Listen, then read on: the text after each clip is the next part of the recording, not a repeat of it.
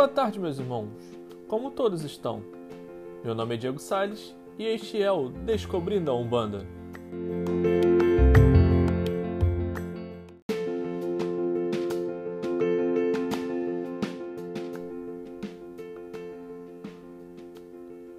Hoje, mais um capítulo do Leituras de Umbanda.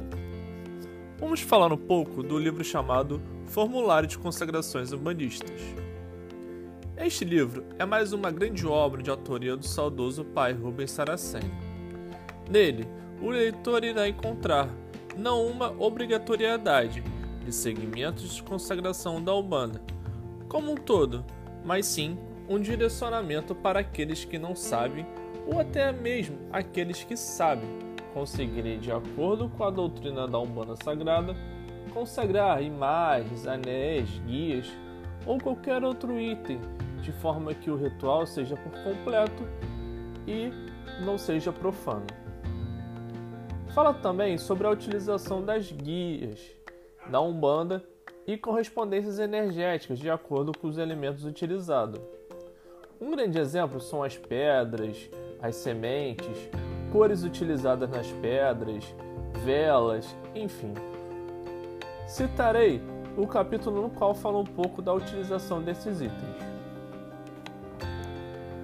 as cores de colares, braceletes, pulseiras, anéis, tiaras, etc. Os colares ou guias. Consagrar uma guia, como são chamados colares dentro da Umbanda, é um procedimento correto, pois somente ele, estando consagrado, poderá ser usado como protetor ou instrumento mágico nas mãos dos guias espirituais. O procedimento regular tem sido o de levá-lo purificação de iluminá-lo com velas, energização e de entregá-los nas mãos dos guias espirituais, para que sejam cruzados, consagração. Eventualmente, são deixados nos altares por determinado número de dias para receber uma imantação divina que aumente o poder energético deles.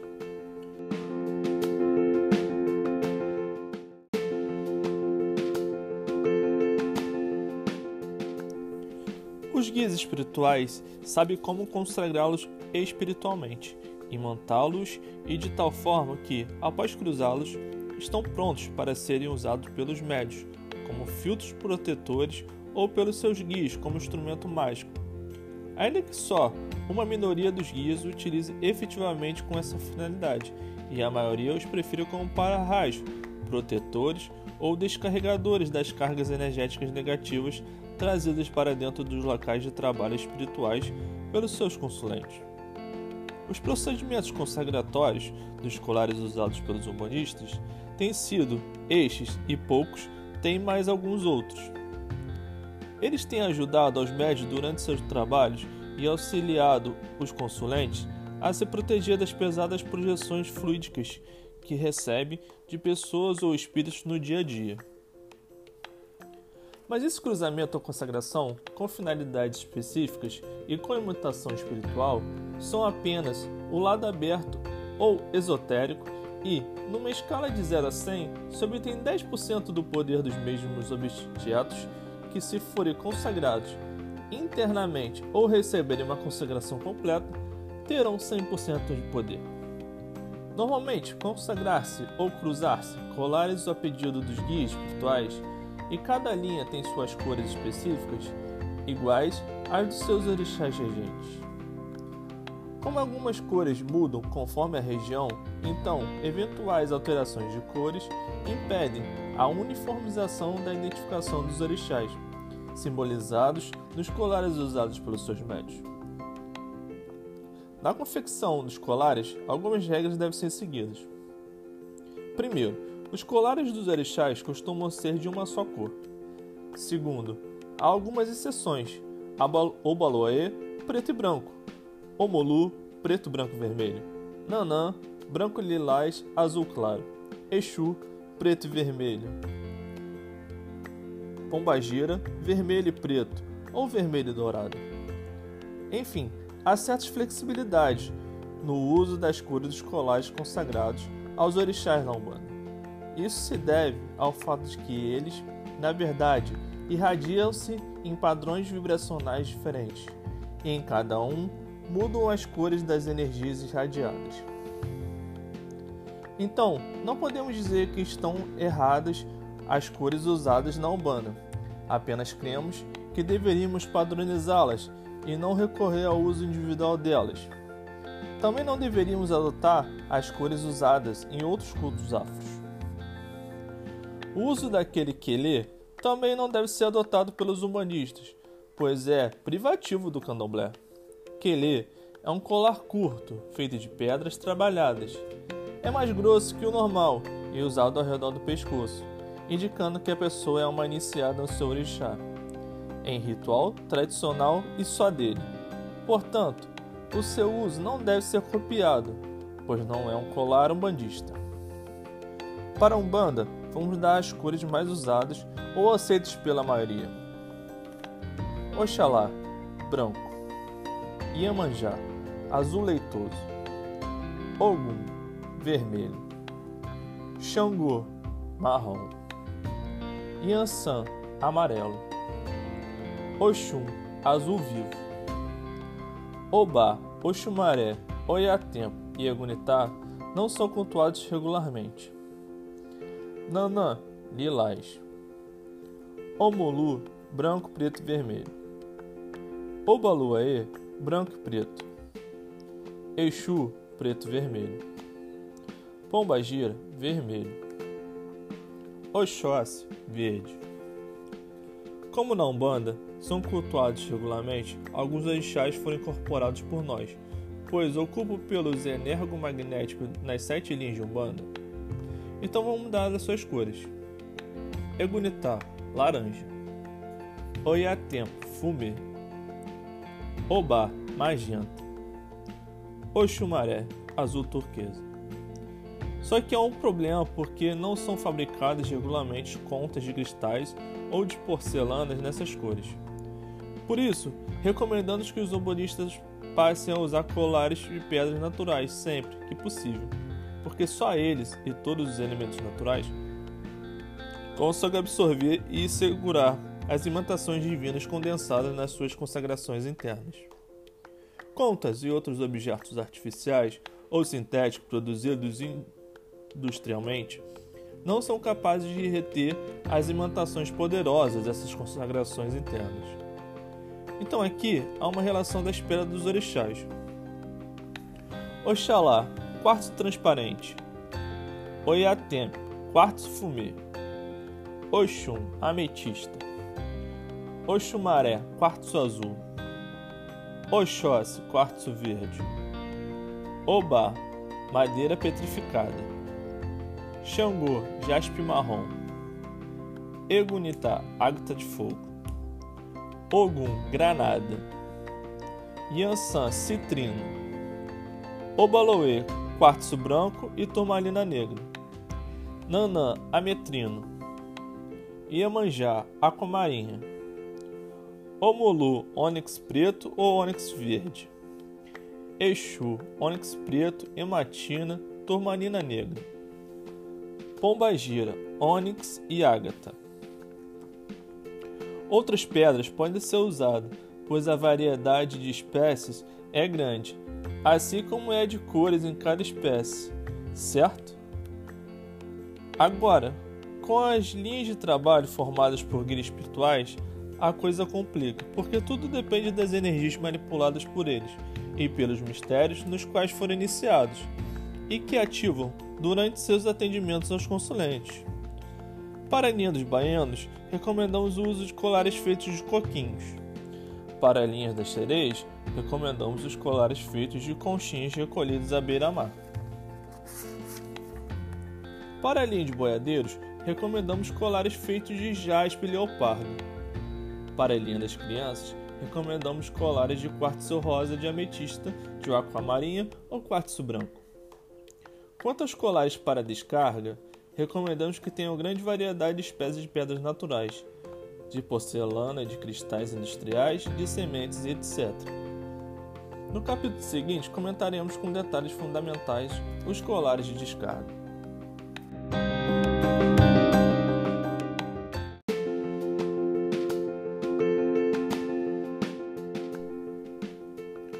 Pai Rubens demonstra inicialmente como adentrar de forma sagrada nos campos de força dos orixás e, com isso, realizar todo o processo de entrada e saída do campo vibracional e, com isso, consagrando em todas as radiações daquele orixá e também direcionando-os para os guias espirituais. Gostaria de afirmar que não existe apenas este método de consagração, mas o livro traz passo a passo para que você consiga realizá-los. Gostaria de ler mais uma parte do livro. As correspondências energéticas primeiro. As correspondências etéreas dos colares se estabelecem a partir do elemento usado na sua confecção e na cor deles. Logo, uma pedra branca é um mineral correspondente ao xalá. Uma pedra verde é um mineral correspondente ao chosse. E assim sucessivamente, com todas as pedras, certo? Mas por que isso é assim? Bem, primeiro você tem de saber que o setenário sagrado da Umbanda não é formado por sete orixás, e sim por sete vibrações divinas, ou pela manifestação sétupla do divino criador do maré. Também deve saber que em cada uma dessas sete vibrações estão ainda presentes todos os orixás que você cultua na Umbanda. Então, todos os que você conhece e não são cultuados na Umbanda, mas no Candomblé, assim como os que não conhecemos porque não são revelados ou não foram revelados. Por ser assim, sete privações divinas, com todos os orixás presentes em todas elas, é que surgem os nomes mistos dos orixás, tais como Ogum das Pedreiras, Xangô das Cachoeiras, Iansã do Mar, etc. E criou-se um vasto panteão de orixás dentro da Umbanda. Mas na verdade, o que acontece é que existe sete vibrações divinas irradiadas por Deus, que formam o que denominamos centenário vibracional, e todos os orixás estão presentes em todas as sete vibrações. Se estudarmos as sete vibrações, encontraremos em cada uma delas todos os orixás já conhecidos e outros ainda desconhecidos no plano material. Assim como veremos que estão presentes todas as outras classes de divindades conhecidas, revelados ao plano material por outras religiões, em que todas as classes se servem das vibrações divinas, os meios, para realizar-se como mistérios sustentadores da criação de Deus. Temos sete vibrações: vibração ígnea, eólica, terúrica, aquática, mineral, vegetal e cristalina. Porque temos essas sete vibrações, possuímos orixás, anjos, arcanjos, gênios, potestade, divindades elementais, devas, etc., associada a cada uma delas. Isso faz surgir hierarquias de divindades com funções específicas, mas que se multiplicam e estão presentes em todas as sete. Isso explica o imenso número de divindades distribuídas por cada uma dessas sete vibrações e por que encontramos cada um dos orixás conhecidos presentes em todas as sete. Se não, então vejamos. Ogum é um mistério da lei. A lei regula e ordena todos os processos genéticos, todos os procedimentos e todas as ações e toda a criação. Ogum é em si um mistério da lei maior e não é individualizado em um ser, porque em si um poder manifestado por Deus. Ogum é um poder, é uma manifestação divina, é Deus ordenando a sua criação. Logo, é um ministério em si mesmo, indissociável de Deus. Mas como existem sete vibrações divinas e o mistério de Gun está presente nelas, como poder ordenador manifestado por Deus para que tudo seja processo de forma ordenada e sua criação, então existe sete hierarquias aplicadoras da lei nos meios e na vida dos seres. E aí, no mistério de Ogum, temos sete hierarquias puras de Ogum, que se associadas aos elementos formadores dos meios, podem ser nomeados assim: algum do fogo, algum do ar, algum da terra, algum da água, algum dos minerais, algum dos vegetais, algum dos cristais. Algum, enquanto o mistério da lei em si mesmo não tem forma e não está contido em nada, pois está com tudo e em todos como poder ordenador de Deus. Mas quando isolamos em uma das sete vibrações, encontramos nela seres divinos aplicadores da lei, e aí vemos uma afinidade desses seres cujas funções puras são a de regular, em nível localizado, domínio, reino, faixa vibratória, dimensão, planeta, sistema estelar, constelação, galáxia e universo. Os mesmos seres puros, todos iguais entre si. Uns são clones uns dos outros e não se diferenciam em nada na aparência. O único diferenciador está no campo de atuação, pois o Ogum é ordenador de um domínio, é um ser divino com um campo limitado, e Ogum ordenador de um reino é um ser divino com outro campo muito mais abrangente. Já os alguns ordenadores das dimensões não é possível descrevê-los porque são mentais, que se irradiam ao infinito na sua frequência vibratória mental. Observação importante: todos os orixás, quando poderes manifestados, estão em todas as vibrações, e nelas estão presentes suas hierarquias dos seres divinos. Por isso, estabelecido esse entendimento, um colar de Iemanjá também deve ser consagrado no fogo, na terra, no ar, nos minerais, nos vegetais, nos cristais e no tempo.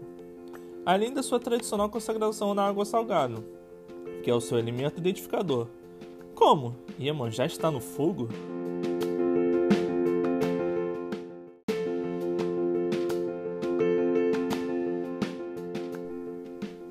Iemanjá, o poder manifestado por Deus e que é o geracionismo em si mesmo estará no fogo e dá a esse elemento o poder de gerar a si mesmo continuamente, ainda de forma ordenada, porque Ogum, que é o ordenador de tudo, também ordena o geracionismo desse elemento ígneo. Iemanjá, na verdade, não está no fogo como o fogo em si, mas está presente nele com o seu poder de autogerar-se continuamente. Logo, se ela está presente na vibração ígnea, como o poder desse elemento de autogerar-se, então há uma hierarquia de seres divinos e amanjás do fogo, fornecendo nessa vibração o poder gerador a tudo e a todos regidos por elemento ígneo. Portanto, ou seu colar de Iemanjá é consagrado no fogo, ou você não terá um colar realmente completo nos seus aspectos energéticos. Só que o fogo consome o seu colar, então você usará velas azuis claras para imantá-lo com a chama geracionista de Iemanjá. Mas o seu colar, bracelete, pulseira, anel, etc., consagrado a Iemanjá, só absorverá essa energia que não se apaga nas águas se todos esses artigos mágicos estiverem imersos em água do mar durante suas consagrações. Bem, já que falamos que há uma chama geracionista, então há outras chamas, certo?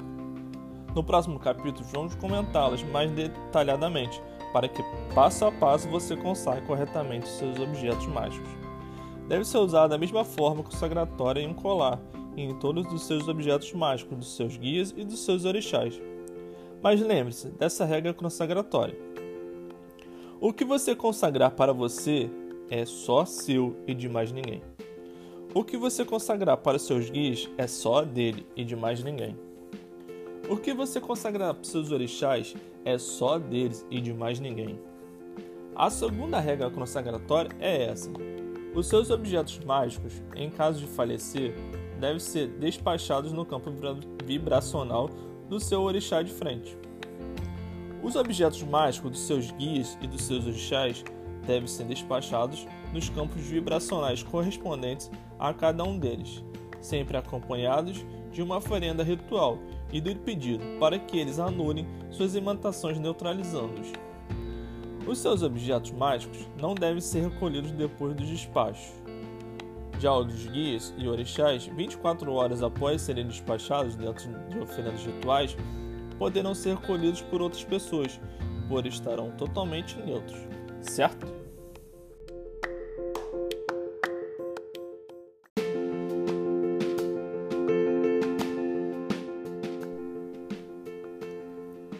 Aproveito para indicar dois canais do YouTube no qual ensino outras formas de consagração. O primeiro é o canal do pai Alain Barbieri, dirigente da Casa de Lei.